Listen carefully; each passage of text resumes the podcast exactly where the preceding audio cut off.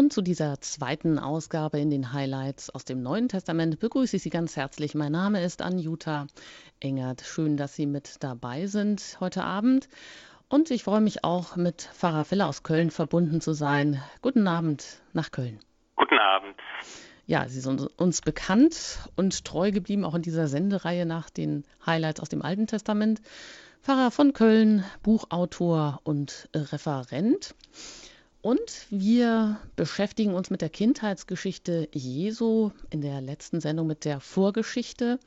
Da haben wir reingeschaut und haben geschaut, die Verheißung der Geburt Johannes des Täufers und auch die Verheißung der Geburt Jesu Christi und haben das verglichen und sind auf einige interessante Dinge auch gestoßen. Ja, und manchmal ist es ja so, das Wort Gottes ist oft wie so ein verdichtetes Substrat. Da gilt es dann vielleicht auch für jede Generation wieder neu und auch für jedes Menschenleben das ganze Geflecht so entflechten. Denn hinter vielen Worten verbirgt sich manchmal auch so eine ganze Weltsicht, die man schnell eben auch mal überliest. Vielleicht ist es ein wenig so wie bei einem Adventskalender, habe ich mir gedacht. Das Datum oder hier das Wort aus einer Schriftstelle steht scheinbar bedeutungslos als Aufschrift auf der Tür. Erst beim Öffnen und Hineintreten in das dahinterliegende Bild oder in den Raum ergibt sich dann der ganze mitgemeinte Horizont. Und die Zusammenschau der einzelnen Räume ergibt dann wieder den Plan fürs ganze Haus das hier für das Gebäude, also für den Plan Gottes steht. Ja, dann machen wir uns erneut auf, ein paar Türen zu öffnen, die von außen so bekannt und belanglos erscheinen, dahinter aber vielleicht das Wunder der Menschwerdung Gottes verbergen. In diesem Sinne, Herr Pfarrer Filler, vielleicht äh, helfen Sie uns nochmal auf die Sprünge und fassen einfach ganz kurz zusammen, was wir letztes Mal besprochen haben, inwieweit wir die Bibelstellen angeschaut haben. Einfach bevor wir jetzt dann gleich weiterfahren und auch die nächste Bibelstelle aufschlagen, sozusagen. Ja, wir wollen ja das Neue Testament betrachten und es nach und nach durchgehen. Wir versuchen immer, äh, die verschiedenen Evangelien, die parallel zueinander sind, ein bisschen gemeinsam in den Blick zu nehmen. Wir haben ja die ersten drei Evangelien, Matthäus, Markus und Lukas, die wir die synoptischen Evangelien die nennen, weil sie eine Synopse bilden, also eine Zusammenschau. Man kann sie eigentlich nebeneinander legen, die Texte, und sieht dann, dass es ganz viele Parallelen gibt. Etwas eigenständiger ist das Johannesevangelium. Am Anfang die Berichte von der Kindheit des Herrn und das, was davor geschieht, das finden wir nur in zwei Evangelien, nämlich bei Lukas, natürlich die berühmte Weihnachtsgeschichte des Lukas-Evangeliums und auch bei Matthäus wird von der Geburt des Herrn und von dem, was dann geschieht, berichtet. Und wir konzentrieren uns jetzt am Anfang auf den Beginn dieser beiden Evangelien und haben also mit ähm, Lukas, äh, mit Lukas angefangen, haben etwas über das Evangelium selbst gesprochen und sind dann ähm, zur Verheißung der Geburt Johannes des Täufers gekommen. Damit fängt die Geschichte eigentlich an. Der Vater Johannes des Täufers, Zacharias, ist Priester im Tempel und als er den Tempeldienst verrichtet, da wird ihm vom Engel die Botschaft gebracht, dass er und seine ebenfalls betagte Frau noch einmal ein Kind bekommen sollen, nämlich Johannes den Täufer. Er wird der letzte Prophet des alten Bundes sein, der schon ganz auf der Schwelle zum neuen Bund steht. Und danach gibt es die zweite Verheißung, es ist die Verheißung der Geburt des Herrn. Der Engel Gabriel kommt zu Maria und verkündet ihr, dass sie die Mutter des Herrn, die Mutter des Messias werden soll. Und Maria spricht das berühmte Fiat, ich bin die Magd des Herrn, mir geschehe, wie du es gesagt hast. Und das ist jetzt die Stunde, in der die Heilsgeschichte wirklich im neuen Bund anbricht. Maria sagt ja, sie ist diejenige, die, ähm, äh, die auserwählt worden ist, die auserkoren ist, die ganz voll der Gnade ist, wie es der Engel sagt, die ganz und gar in ihrem Leben von der Liebe und vom Leben Gottes erfüllt war und die deshalb auch prädestiniert war, die Mutter des Herrn zu sein. Und mhm. nun ähm, steigen wir wieder ein wo Maria nach der Verheißungsgeschichte, nach dem Besuch des Engels aufbricht, um ihre Verwandte Elisabeth, die Mutter Johannes des Täufers, die jetzt etwas früher schwanger geworden ist als Maria, zu besuchen. Genau, und beide Szenen, die ereignen sich auch doch ganz unterschiedlich. Interessant ist, dass wir hier wirklich an der Schwelle stehen vom Alten Testament zum Neuen Testament. Das ist vielleicht wie so ein Scharnierstück, dass es da ganz viel aus dem Gedankengut des Alten Testamentes gibt. Bei der Verheißung der Geburt des Johannes und bei Maria sieht es ein bisschen anders aus. Da bricht eben schon das Neue auf. Jetzt schlagen wir die Bibel auf und zwar an der Stelle, da geht es um den Besuch Marias bei Elisabeth. Und das ist ähm, bei Lukas 1, Vers 39. Da heißt es, nach einigen Tagen machte sich Maria auf den Weg und eilte in eine Stadt im Bergland von Judäa. Sie ging in das Haus des Zacharias und begrüßte Elisabeth. Als Elisabeth den Gruß Marias hörte, hüpfte das Kind in ihrem Leib. Da wurde Elisabeth vom Heiligen Geist erfüllt und rief mit lauter Stimme, Gesegnet bist du mehr als alle anderen Frauen, und gesegnet ist die Frucht deines Leibes. Wer bin ich, dass die Mutter meines Herrn zu mir kommt? In dem Augenblick, als ich deinen Gruß hörte, hüpfte das Kind vor Freude in meinem Leib. Selig ist die, die geglaubt hat, dass sich erfüllt, was der Herr ihr sagen ließ. Da sagte Maria, Meine Seele preist die Größe des Herrn, und mein Geist jubelt über Gott, meinen Retter. Denn auf die Niedrigkeit seiner Magd hat er geschaut. Siehe, von nun an preisen mich, preisen mich selig alle Geschlechter, denn der Mächtige hat Großes an mir getan, und sein Name ist heilig. Er erbarmt sich von Geschlecht zu Geschlecht über alle, die ihn fürchten. Er vollbringt mit seinem Arm machtvolle Taten. Er zerstreut, die im Herzen voll Hochmut sind. Er stürzt die Mächtigen vom Thron und erhöht die Niedrigen. Die Hungernden beschenkt er mit seinen Gaben und lässt die Reichen leer ausgehen. Er nimmt sich seines Knechtes Israel an und denkt an sein Erbarmen, das er unseren Vätern verheißen hat, Abraham und seine Nachkommen auf ewig. Und Maria blieb etwa drei Monate bei ihr, dann kehrte sie nach Hause zurück. Ja, soweit. Diese erste Stelle, die Begegnung zwischen Maria und Elisabeth, also der Besuch Mariens bei Elisabeth. Ja, da könnte man so sagen, da verknüpfen sich eigentlich die beiden Kreise, die wir jetzt so gesehen haben, der Kindheitsgeschichte Jesu, die kommen jetzt hier zusammen. Die kommen zusammen. Maria macht sich auf den Weg zu Elisabeth. Man hat es identifiziert, den Ort, wo sie wohnt, mit dem heutigen En-Karim. Es liegt etwa sechseinhalb Kilometer westlich von Jerusalem. Man wird also aus, davon ausgehen können, dass Maria drei bis vier Tage unterwegs gewesen ist. Sie wird Reise nicht allein unternommen haben. Davon kann man ausgehen, dass vielleicht Karawanen oder Wandergruppen auf diesem Weg unterwegs gewesen sind, bei denen sie sich angeschlossen hat. Und jetzt kann man feststellen, das große Wandern beginnt sozusagen im Lukas-Evangelium, in der Apostelgeschichte, die ja auch vom heiligen Lukas stammt. Da ist das die Wanderbewegung, das göttliche Logos wird Mensch, er wird Fleisch, der Sohn Gottes kommt auf die Erde. Von Nazareth geht die Wanderung nach Jerusalem und von Jerusalem schließlich geht die Wanderung weiter hinaus in die ganze Welt. Die Begegnung der beiden Verwandten steht unter der großen Überschrift der Freude und des Heiligen Geistes. Elisabeth wird vom Heiligen Geist erfüllt. Sie erkennt, dass Maria die Mutter des Messias ist, dass das Kind, das sie im Leib trägt, durch den Heiligen Geist gekommen ist dass ähm, Maria die Mutter des Herrn ist und dann hüpft Johannes der Täufer in ihrem eigenen Schoß vor Freude auf.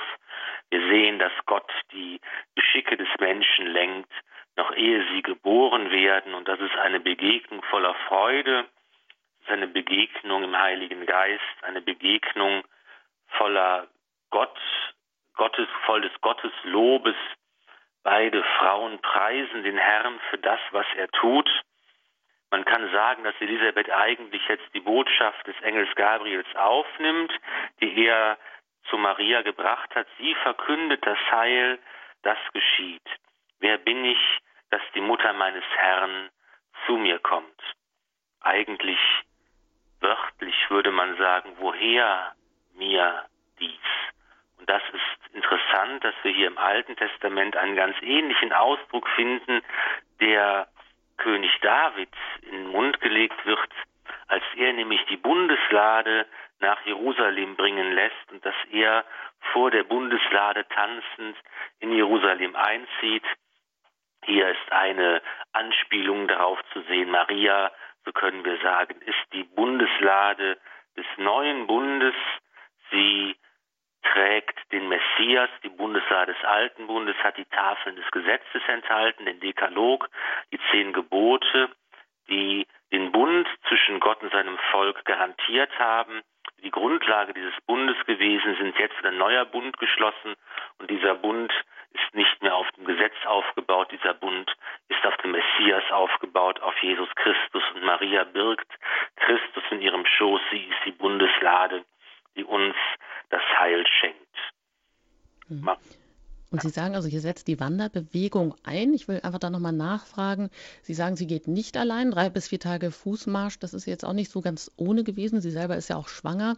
Sie geht einfach und ähm, teilt es äh, dem Josef aber wohl nicht mit. Also ist sie so erfüllt, auch von dem, von der Begegnung mit dem Engel, dass sie auch dann gleich das drängt, ähm, es, ja, oder vielleicht auch ein Zeichen des Beweises dann ähm, zu setzen oder zu sehen?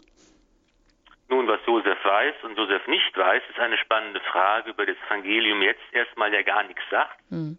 Wir erfahren nicht darüber, ob Maria mit ihrem Verlobten Josef, mit dem sie ja nach dem damaligen Recht bereits ordentlich verheiratet war, noch gesprochen hat. Ich würde sagen, wir klären diese spannende Frage gleich, wenn wir im Matthäus-Evangelium aus der Perspektive des Josef dann die Geburt des Herrn miterleben werden. Jetzt geht es erstmal darum, dass eben in der Begegnung dieser beiden Frauen ähm, deutlich wird, dass Gott hier den Anfang des Heiles setzt. Mhm. Ja, und Maria antwortet dann auf den Gruß Elisabeths ja auch mit einem so in sich geschlossenen ähm, Hymnus, mit einem Lied, mit dem bekannten Magnificat. Genau, es sind zwei Gebete, die eigentlich hier aus diesen Texten erwachsen sind. Das eine ist das Gegrüßet seist du Maria, das berühmteste und häufigste Mariengebet der Kirche, wo eben wir mit den Worten des Engels beten, der zu Maria tritt und sagt, sei gegrüßt, du begnadet, der Herr ist mit dir. Und wir nehmen auch die Worte der Elisabeth auf, du bist gebenedeit unter den Frauen und gebenedeit ist die Frucht deines Leibes, Jesus. Maria sagt dann, Elisabeth sagt eben noch dann, selig sind die, die das Wort Gottes hören und das ist einfach nochmal ein wichtiger Punkt, dass hier es darum geht, dass man hört, dass man gehorcht, dass man glaubt. Es ist hier der Anfang der neuen Heilsgeschichte, der mit einem Glaubensakt, einem Akt des Gehorsams für Maria beginnt. Und genauso war es ja auch am Anfang der Heilsgeschichte Israels. Da stand auch der Glaubensakt, nämlich der Glaubensakt Abrahams, der gehorcht hat, als Gott ihm befahl, zieh weg aus deiner Heimat, ich will dich zu einem großen Volk machen. Also am Anfang der Heilsgeschichte und hier steht am Anfang der neuen Heilsgeschichte der Glaubensakt der Gottesmutter, der von Elisabeth gepriesen wird. Und dann ist das zweite große Gebet, das Magnificat, dieser Lobgesang Mariens, die eben hier auch nicht ganz neue ähm, Texte erfindet äh, und kreiert, sondern die eben auch hier mit Motiven aus dem Alten Testament arbeiten. Natürlich, es ist ja das, der Glaube, in dem sie groß geworden ist, der Glaube, in dem sie lebt, es sind die Psalmen, die sie, die sie betet, die sie im Gottesdienst in der Synagoge hört. Und hier ist eben das große, aus diesen Motiven ist dieses große Loblied gewoben, das preist die Kleinen, die Niedrigen, die Armen, die Verachteten. Ihnen ist das Heil verheißen, das Heil, das kein Ende nimmt, das Heil, das sich ausbreitet auf alle Geschlechter und alle werden am Ende in dieses, in, in, in diesen Lobpreis mit einstimmen. Wir sehen hier Magnificat ein großartiges alttestamentliches Gottesbild, das bestimmt ist von Gottes Macht, das bestimmt ist von Gottes Heiligkeit und das bestimmt ist von dem großen Erbarmen Gottes. Mit mhm. Magnificat spricht Maria das aus, was das Volk Israel in seiner Geschichte erfahren hat, nämlich dass Gott Yahweh, dass er der Immanuel ist, der Gott, der mitgeht, dass er der Gott ist, der handelt für sein Volk, dass er der Gott ist, der seinem Volk hilft. Als Maria das Magnificat spricht, ist das wirklich ihre Stunde. Und diese Stunde ist die Stunde ihres Volkes. Wir sehen hier Maria als, Verkörperin, äh, als Verkörperung des Volkes Gottes dargestellt. Mhm. Also sie verkörpert das ganze Volk. Ja, und das heißt ja auch immer in den ähm, äh, Kommentaren, dass es ähm, dieses Magnificat ist wirklich eine Zusammenfassung, eine ganz kurze vielleicht oder eine ganz gebündelte des Alten Testamentes. Wie Sie gesagt haben, ähm, der Bund Yahweh mit seinem Volk Israel, der hier im Mittelpunkt steht und in dem Gebet äh, verschmelzt das jetzt vielleicht auch zu einer neuen Einheit. Es werden vielleicht nicht nur die Heilstaten Gottes jetzt in der Vergangenheit angesprochen, sondern ähm, ja, vielleicht hat es auch so einen Bezug oder einen Wert, dass ähm, alle Menschen äh, überhaupt von Gott oder davon betroffen sind oder angesprochen sind, also dass Gott das allzeit tut und an jedem Menschen auch so handelt.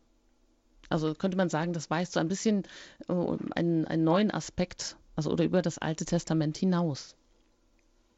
Es ist eben auf der einen Seite ganz die ähm, Erfahrung Israels, Gott ist derjenige, der hilft und handelt und weist zugleich auch darüber hinaus, dass Gott derjenige ist, der eben auch alle Völker zusammenrufen will, das Heil, das für alle Völker bestimmt ist. Das ist auch ein Gedanke, der teilweise auch schon im alten Bund zum Ausdruck gebracht wird und der eben hier auch nochmal auf das Neue, was jetzt kommt, hinweist.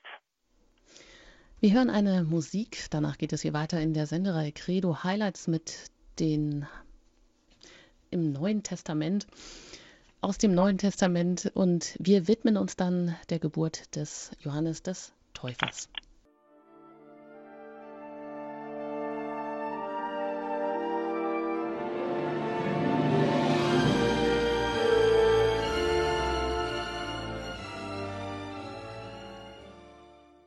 Sie haben eingeschaltet in den Highlights aus dem Neuen Testament mit der Kindheitsgeschichte Jesu. Befassen wir uns hier heute.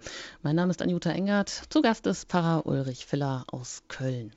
Wir laden Sie jetzt ein, mit uns den, die zweite Textstelle zu betrachten. Jetzt wollen wir, kommen wir zur Geburt Johannes des Täufers im Lukas-Evangelium, Kapitel 1, Vers 57. Da heißt es, für Elisabeth kam die Zeit der Niederkunft und sie brachte einen Sohn zur Welt. Ihre Nachbarn und Verwandten hörten, welch großes Erbarmen der Herr ihr erwiesen hatte, und freuten sich mit ihr. Am achten Tag kamen sie zur Beschneidung des Kindes und wollten ihm den Namen seines Vaters Zacharias geben. Seine Mutter aber widersprach ihnen und sagte, Nein, er soll Johannes heißen. Sie antworteten ihr, Es gibt doch niemand in deiner Verwandtschaft, der so heißt. Da fragten sie seinen Vater durch Zeichen, welchen Namen das Kind haben solle. Er verlangte ein Schreibtäfelchen und schrieb zum Erstaunen aller darauf, sein Name ist Johannes.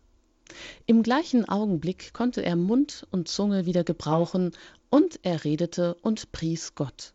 Und alle, die in jener Gegend wohnten, erschraken, und man sprach von all diesen Dingen im ganzen Bergland von Judäa. Alle, die davon hörten, machten sich Gedanken darüber und sagten, was wird wohl aus diesem Kind werden? Denn es war deutlich, dass die Hand des Herrn mit ihm war. Sein Vater Zacharias wurde vom Heiligen Geist erfüllt und begann prophetisch zu reden.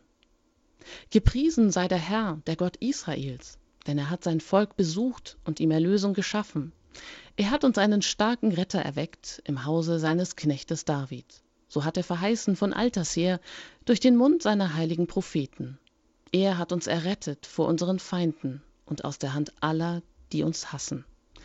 Er hat das Erbarmen mit den Vätern an uns vollendet und an seinen heiligen Bund gedacht. An den Eid, den er unserem Vater Abraham geschworen hat. Er hat uns geschenkt, dass wir aus Feindeshand befreit ihm furchtlos dienen in Heiligkeit und Gerechtigkeit vor seinem Angesicht all unsere Tage. Und du, Kind, wirst Prophet des Höchsten heißen, denn du wirst dem Herrn vorangehen und ihm den Weg bereiten.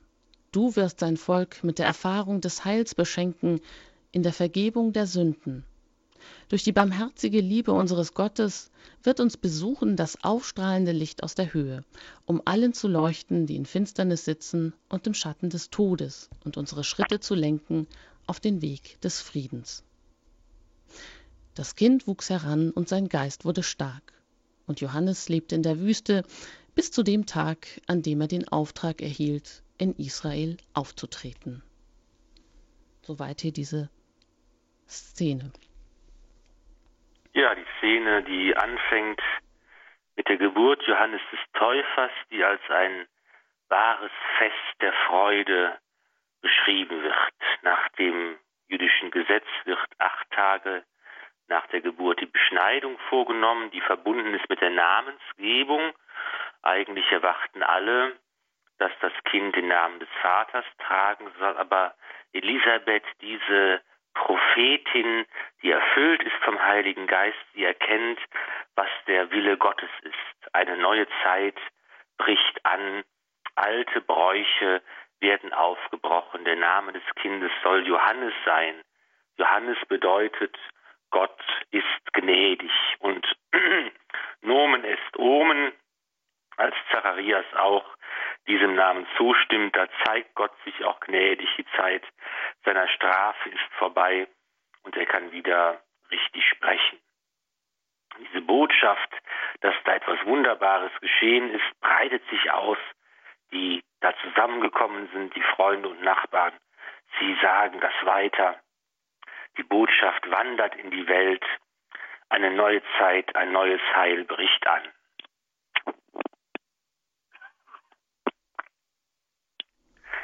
Dann gibt es das nächste große Gebet hier in der Kindheitsgeschichte Jesu, in der Vorgeschichte, das sogenannte Benediktus, das Loblied, das Zacharias singt. Es wird diese Stunde des Heils, die mit der Geburt Johannes des Täufers angebrochen ist, wird gedeutet. Auch er verwendet alte Worte, Worte des alten Bundes, aber sie künden jetzt von einem ganz neuen Inhalt. Das Benediktus besteht aus zwei Teilen. Der erste Teil ist ein Psalm, der die Großtaten Gottes in der Geschichte Israels preist. Und der zweite Teil ist ein Lied über die Geburt Johannes des Täufers. Das Kind wird direkt angesprochen, es wird beglückwünscht und es wird verkündet, was die Sendung des Kindes sein soll. Der Vorläufer des Messias. Und dieser Messias, das wird wirklich das Licht sein, das alle Welt erleuchtet, das Licht für die Heiden, das Licht, das die Dunkelheit in der ganzen Welt vertreibt. Was haben denn die Menschen vielleicht auch erwartet äh, für ein Heilswirken Gottes? Also wenn es dann hier ähm, heißt, es besteht in der Vergebung auch der Sünden, haben die Menschen wahrscheinlich äh, nicht in erster Linie auch ähm, erhofft oder die Israeliten, dass sie befreit werden, ähm, ja, dass sie auch eben, dass es um ihre Existenz eben auch geht oder wahrscheinlich haben sie eben daran zuerst gedacht. Man muss natürlich sehen, das geschieht alles vor einem Hintergrund, in dem der Gedanke, dass der Messias kommt, dass das Kommen des Messias bevorsteht, ganz präsent war. Das war also überhaupt nichts Ungewöhnliches oder, oder Befremdliches, dass jetzt man sagt, der Messias ist da. In jener Zeit war die Erwartung allgemein da, dass jetzt der verheißene Messias bald kommen wird. Und es gab ja auch schon verschiedene Personen, die sich als Messias ausgegeben haben oder die für den Messias gehalten wurden. Das ist ja alles in dieser Zeit. Und da wurden natürlich an den Messias ganz viele unterschiedliche Erwartungen geknüpft. Es ist eben die große Rettergestalt, mit der natürlich auf der einen Seite das Heil verbunden wurde, die Vergebung der Sünden, aber auf der anderen Seite natürlich auch eine Befreiung von der römischen Oberherrschaft. Rom hatte ja Palästina als äh, Kolonie ähm, okkupiert. Es wurde erwartet, dass man zu neuer nationaler Größe geführt wird. Es gab also ein ganzes Bündel von Erwartungen, die an diese Rettergestalt des Messias geknüpft waren und dass eben Außergewöhnliches geschieht, dass wunderbare Zeichen sich vollziehen, bestärkt natürlich nur diesen allgemeinen Erwacht, die allgemeine Erwartungshaltung, dass der Messias bald kommt. Mhm. Ja, ich meine, wir sehen das ja heute immer aus einer religiös sozialisierten Perspektive, sage ich mal. Wir wissen das alle schon. Und manchmal ist es dann, glaube ich, ähm, schwierig, sich nochmal vielleicht in diese ganz andere Stimmung hineinzuversetzen oder das auch nochmal mit ganz neuen Augen zu lesen, wenn wir hören, ja, Gott in allem zu dienen. Ja, klar, dann wissen wir das sozusagen als religiöse Menschen oder auch die Vergebung der Sünden, dass das ähm, oder wir haben auch vielleicht die Erfahrung gemacht, dass das irgendwie das Kernstück ist und auch ganz wichtig ist. Aber ich denke, wenn man das natürlich vielleicht, ähm, ja, zu dem Zeitpunkt muss es wahrscheinlich auch etwas ganz Neues oder auch gewesen sein oder etwas auch, was vielleicht viele dann, wo manchem enttäuscht dann waren. Natürlich, das ist, ähm, das wird sich ja auch im Laufe der, der Geschichte des Evangeliums dann, dann zeigen, dass natürlich viele äh, ganz begeistert sind, also noch viele sich enttäuscht abwenden und sagen, so haben wir uns das nicht vorgestellt. Mhm. Das waren nicht unsere Erwartungen. Ähm, das, ähm, ist, das ist ganz klar, dass hier äh, auch mit dem, wie Gott handelt und wie er es tut, äh, Leute vor den Kopf gestoßen werden. Das war damals so, das ist heute natürlich auch so. Ja, und ähm, es geht hier eben auch in diesem Benediktus wie Sie gesagt haben, es drückt also diese heilsgeschichtliche Aufgabe des Johannes aus. Er soll jetzt der Wegbereiter Gottes sein. Wir wollen jetzt eine weitere Stelle ähm, betrachten. Und da wollen wir jetzt einfach nochmal an den Anfang zurückgehen, zumindest im Matthäus-Evangelium und exemplarisch einmal in, den, in die Vorgeschichte reinschauen. Sozusagen, wer ist Gott? Woher kommt er eigentlich? Es geht um den Stammbaum Jesu Christi. Der kommt dann auch im Lukas-Evangelium vor, aber an einer ganz anderer Stelle. Und es ist auch ganz interessant, sich das genauer mal anzugucken und dann auch ähm, beides zu vergleichen. Wir äh, lesen jetzt aber einfach mal die eine Stelle bei Matthäus. Und das ist dann Vers 1 bis 7. Da heißt es, also Stammbaum Jesu Christi, des Sohnes Davids, des Sohnes Abrahams. Abraham war der Vater von Isaak, Isaak von Jakob, Jakob von Juda und seinen Brüdern. Juda war der Vater von Peres und Serach, ihre Mutter war Tamar. Peres war der Vater von Hesron, Hesron von Aram, Aram von Aminadab, Aminadab von Naschon, Naschon von Salmon. Salmon war der Vater von Boas, dessen Mutter war Rahab. Boas war der Vater von Obed, dessen Mutter war Ruth. Obed war der Vater von Isai, Isai der Vater des Königs David. David war der Vater von Salomo, dessen Mutter die Frau des Uriah war. Salomo war der Vater von Rehabiam, Rehabiam von Abia, Abia von Asa. Ja, und es geht dann noch hm, lange fort äh, mit der Aufzählung vieler Namen. Ähm, was bedeutet das hier? Warum setzt Matthäus das gleich einmal an den Anfang überhaupt seines Evangeliums? Ja, Matthäus äh, beginnt mit dem Stammbaum, um deutlich zu machen, Jesus ist also aus dem Haus Davids, das ist ganz bedeutsam, weil der Messias aus dem Haus Davids kommen soll.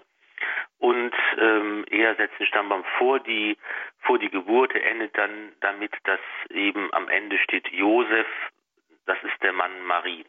Und das ist dann rechtlich gesehen der Vater von Jesus, sodass also Jesus hier in diesen Stammbaum eingeordnet wird. Es wird direkt gesagt, wo er herkommt. Ähm, ganz ähnlich ist er schon bei Lukas ähm, etwas länger. Matthäus fängt ja bei Abraham an oder führt die Generation bis Abraham zurück.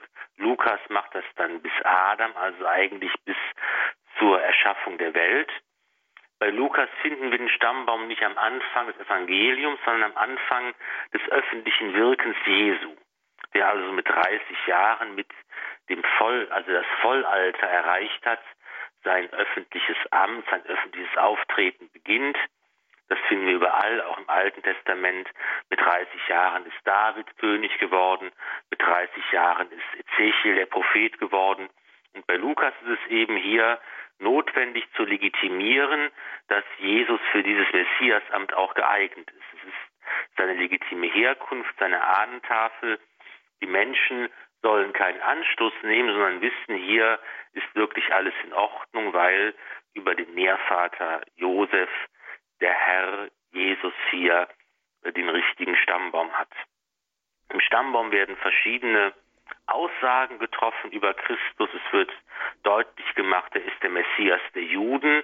Gleichzeitig ist er aber auch der Heiland der Welt. Die Verheißungen, die damals an Abraham und an David ergangen sind, erfüllen sich nun. Alle Völker werden in ihm gesegnet. Er ist der König, dessen Reich kein Ende hat. Er ist der Stammvater einer neuen Menschheit. Die Stammbäume sind unterschiedlich gegliedert. Bei Matthäus haben wir dreimal 14 Generationen, die sich bis Abraham ähm, zurückstrecken. Bei Lukas gibt es ähm, elfmal sieben Namen. Hier werden also die verschiedenen Perioden der Heilsgeschichte bis Adam aufgeführt. Es geht von der Schöpfung los, es geht äh, von der Erwählung des Volkes Israels weiter über das Königtum bis babylonischen Gefangenschaft. Gezeigt wird hier, dass Jesus das Ziel und die Erfüllung der Heilsgeschichte ist. Diese elf Gruppen des Stammbaums, die vor Jesus sind, deuten eben an, dass jetzt das Ende kommt. Jesus führt die zwölfte Gruppe sozusagen an, man ist davon ausgegangen, es gibt zwölf Weltwochen in der Weltgeschichte, zwölf Perioden der Geschichte und jetzt beginnt mit Jesus die Endzeit. Jetzt geht es also richtig los. Die Stunde des Heils ist wirklich angebrochen. Hm. Also die Verheißung geht jetzt wirklich auf alle Völker der Erde. Ähm, der Blick geht vom Anfang des Evangeliums aber dann auch schon eben auf sein Ende hin. Ähm, so schreibt es auch Ratzinger in seinem Kommentar oder in seinem Jesusbuch. Alle Völker sollen ja dann am Ende des Evangeliums, so kommt es dann heraus, zu Jesu Jüngern gemacht werden und das klingt hier schon indirekt an. Ähm, wie ist das denn? Ähm, beide Stammbäume äh, stimmen ja nur in wenigen Namen überein. Also sowohl bei Matthäus als auch Lukas, die jetzt ähm, aus unterschiedlichen Richtungen kommen sozusagen, vom Wipfel zum, zur Wurzel oder umgekehrt von der Wurzel zum Wipfel, wenn man das Bild eines Baumes nimmt. Aber es ähm, kommen unterschiedliche Namen vor oder nur wenige, die überhaupt übereinstimmen. Was können wir da darüber, was sollen wir davon halten?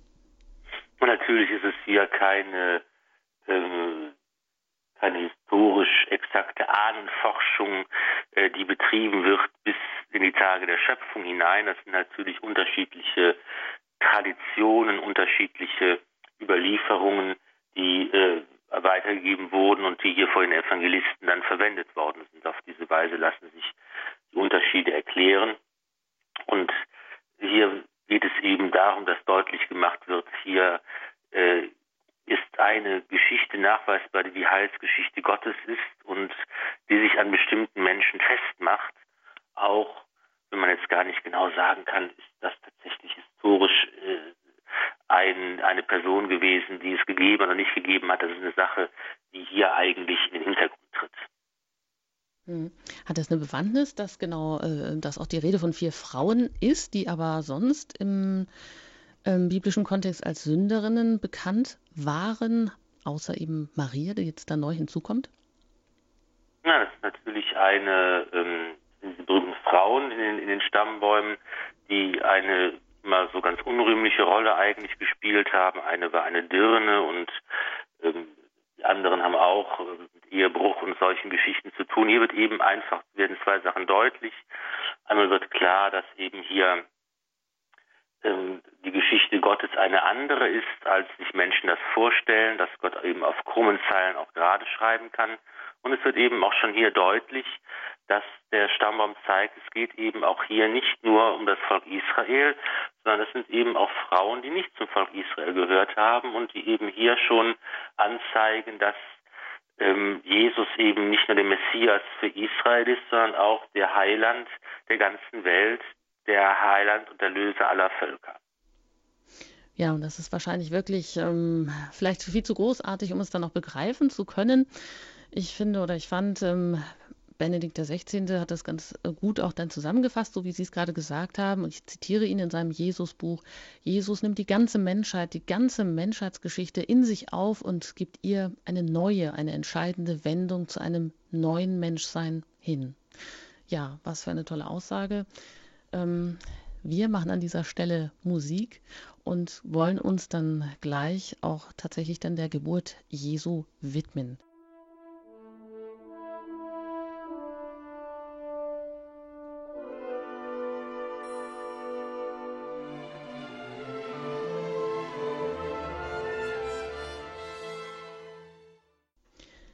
Sie hören die Highlights aus dem Neuen Testament mit Pfarrer Ulrich Filler.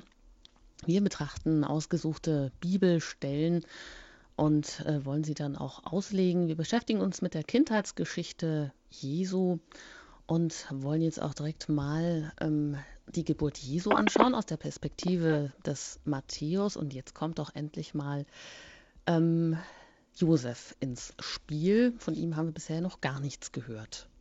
Wenn Sie mitlesen möchten, können Sie aufschlagen im Matthäus Evangelium Kapitel 1, Vers 18. Da heißt es, mit der Geburt Jesu Christi war es so, Maria, seine Mutter, war mit Josef verlobt. Noch bevor sie zusammengekommen waren, zeigte sich, dass sie ein Kind erwartete durch das Wirken des Heiligen Geistes. Josef, ihr Mann, der gerecht war und sie nicht bloßstellen wollte, beschloss, sich in aller Stille von ihr zu trennen. Während er noch darüber nachdachte, erschien ihm ein Engel des Herrn im Traum und sagte Josef, Sohn Davids, fürchte dich nicht, Maria als deine Frau zu dir zu nehmen, denn das Kind, das sie erwartet, ist vom Heiligen Geist. Sie wird einen Sohn gebären, ihm sollst du den Namen Jesus geben, denn er wird sein Volk von seinen Sünden erlösen. Dies alles ist geschehen, damit sich erfüllte, was der Herr durch den Propheten gesagt hat. Seht, die Jungfrau wird ein Kind empfangen, einen Sohn wird sie gebären, und man wird ihm den Namen Immanuel geben, das heißt übersetzt, Gott ist mit uns. Als Josef erwachte, tat er, was der Engel des Herrn ihm befohlen hatte, und nahm seine Frau zu sich. Er erkannte sie aber nicht, bis sie ihren Sohn gebar, und er gab ihm den Namen Jesus. Das ist das, äh, die Geburt des Herrn bei Matthäus wenn man das Weihnachtsevangelium des Lukas im Kopf hat, dann klingt das ganz karg, nüchtern, ganz lakonisch und knapp und kurz erzählt. Im Vordergrund steht die Gestalt des Josef. Von seinem Standpunkt aus wird diese Geburtsgeschichte des Herrn erzählt. Bei Lukas ist es Maria, aus deren Perspektive wir eigentlich äh, die Geburt des Herrn erfahren. Und nun ist die spannende Frage, was hat der heilige Josef eigentlich gewusst? Und da gibt es zwei mögliche Theorien. Nummer eins lautet, dass Maria dem Josef gar nichts erzählt hat, was der Engel ihr gesagt hat, dass sie die Mutter des Messias werden soll, dass sie schwanger werden wird, weil sie die Mutter Gottes werden soll. Und jetzt wird Josef davon überrascht. Es zeigt sich, heißt es, dass sie ein Kind erwartet und er beschließt sich von Maria zu trennen.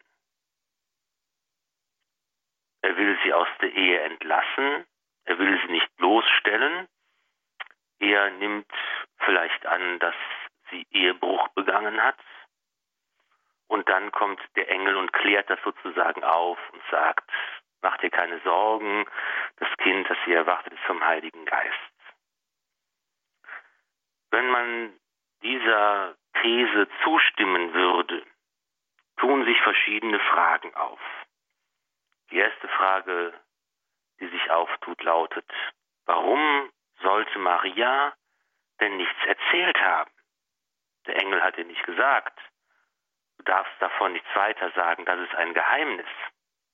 Und immerhin, als sie dann nach diesen Geschehnissen Elisabeth besucht, da weiß es Elisabeth auch schon und sie spricht in lauten, überschwänglichen Tönen von dem Heil, das geschieht. Und äh, es ist leicht sich vorzustellen, dass das, was da äh, im Haus der Elisabeth geschehen ist, auch weitergetragen worden ist, dass auch die Menschen gesagt haben, hier sind ganz wunderbare Sachen geschehen. Die nächste Frage lautet, ähm, wieso schickt denn Josef seine Frau aus der Ehe weg? Warum trifft er diese Entscheidung? Er wird doch ein gerechter Mann genannt. Und selbst wenn er annehmen würde, dass Maria ihm untreu gewesen ist, dann wäre es doch viel gerechter und viel ehrenvoller und anständiger, sie nicht mit einem unehelichen Kind schwanger aus der Ehe zu entlassen, in die öffentliche Schande, sondern es wäre doch dann viel ehrenvoller zu sagen, ich nehme diese Frau trotzdem und ich äh, werde das Kind anerkennen. Also diese These scheint mir überhaupt nicht plausibel zu sein. Ich neige eher zur zweiten These, die eben davon ausgeht, dass der Maria kein Schweigen auferlegt wurde und sie ist verheiratet, zwar noch nicht in einem gemeinsamen Haus stand mit Josef, aber bereits rechtlich verheiratet. Das einzig, was logisch und denkbar ist, ist, dass sie natürlich mit Josef über ihre Situation gesprochen hat, dass sie ihm erzählt hat, welche Gnade ihr widerfahren ist, dass sie die Mutter Gottes werden soll. Und dann steht es ja auch im Evangelium drin, es zeigt sich, dass sie ein Kind erwartet vom Heiligen Geist. Und das wird Josef natürlich auch deshalb gewusst haben. Es zeigt sich, dass das Kind vom Heiligen Geist kommt, dass es der Sohn Gottes ist.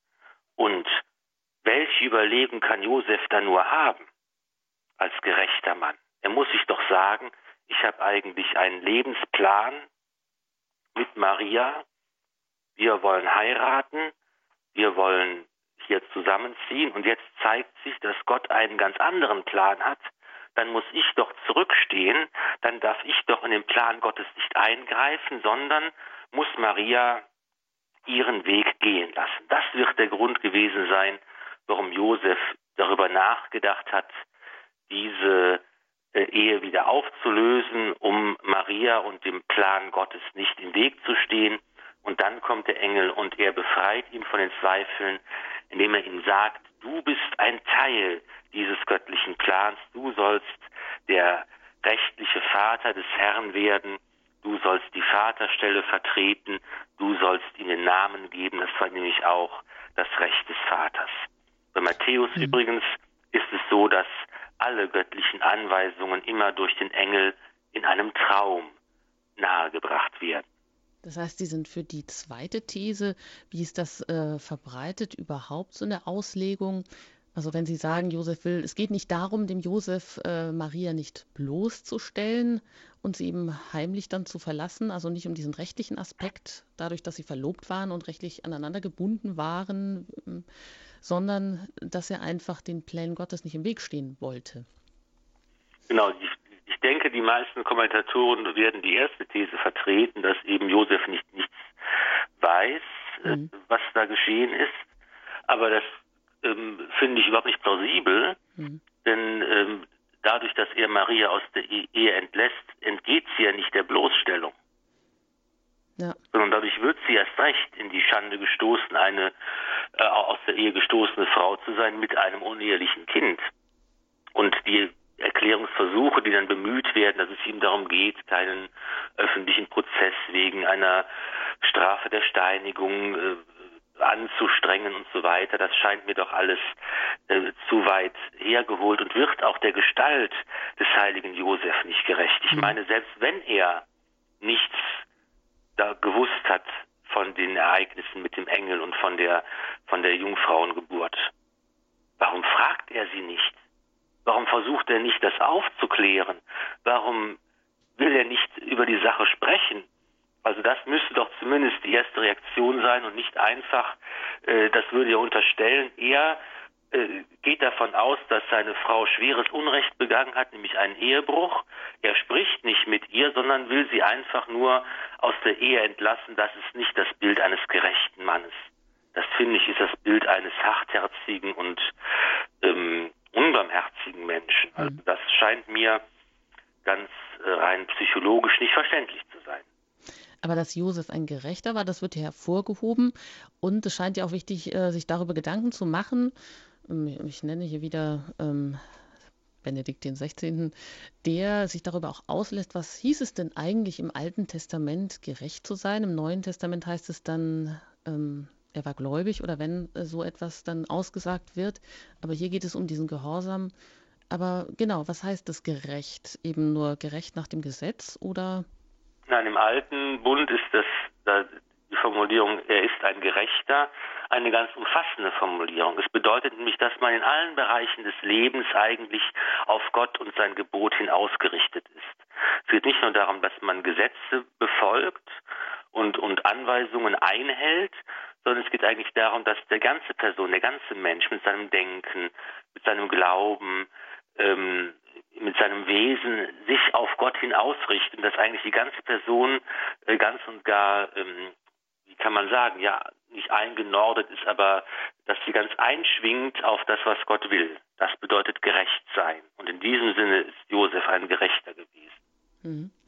Und vielleicht noch im Sinne von Psalm 1, wie hm, Papst Benedikt XVI. zitiert, oder das daran auch deutlich macht, ähm, der ihm auch Freude an der Weisung des Herrn hat, der ihm nicht nur, ähm, dem das Gesetz und der Wille nicht nur so von, aus, von außen auferlegt ist.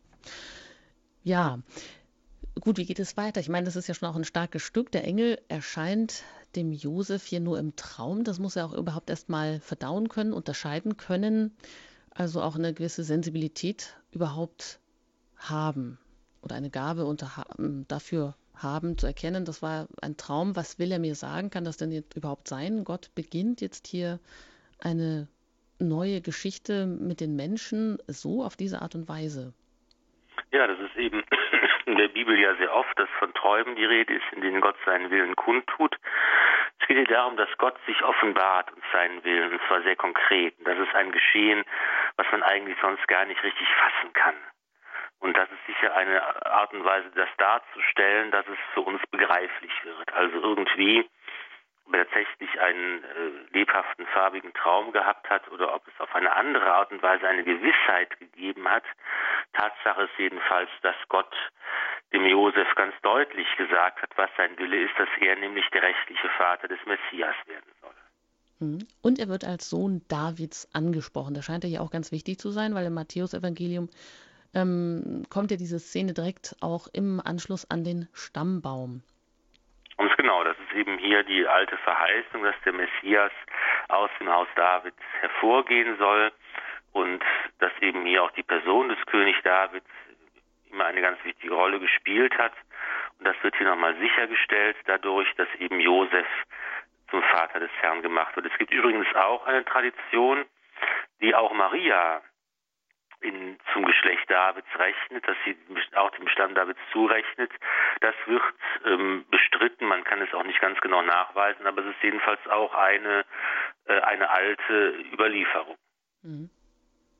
Und er hat ähm, auch wirklich eine große Aufgabe. Der Josef, der hier als Sohn Davids angesprochen wird, soll auch eben diese Davids-Verheißung, dafür soll er jetzt einstehen oder dessen Träger soll er sein und für Gottes Treue einstehen und auch ähm, dann dem Kind den Namen Jesus geben. Das heißt?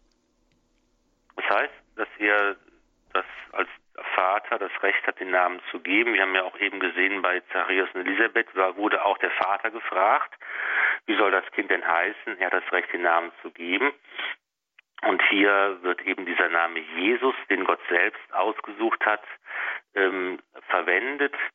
Da kann man zurückdenken an die Offenbarung des Gottesnamens im Alten Bund, die Offenbarung an Mose im brennenden Dornbusch, wo eben Jahwe seinen Namen offenbart. Ich bin Jahwe, ich bin der, ich bin da.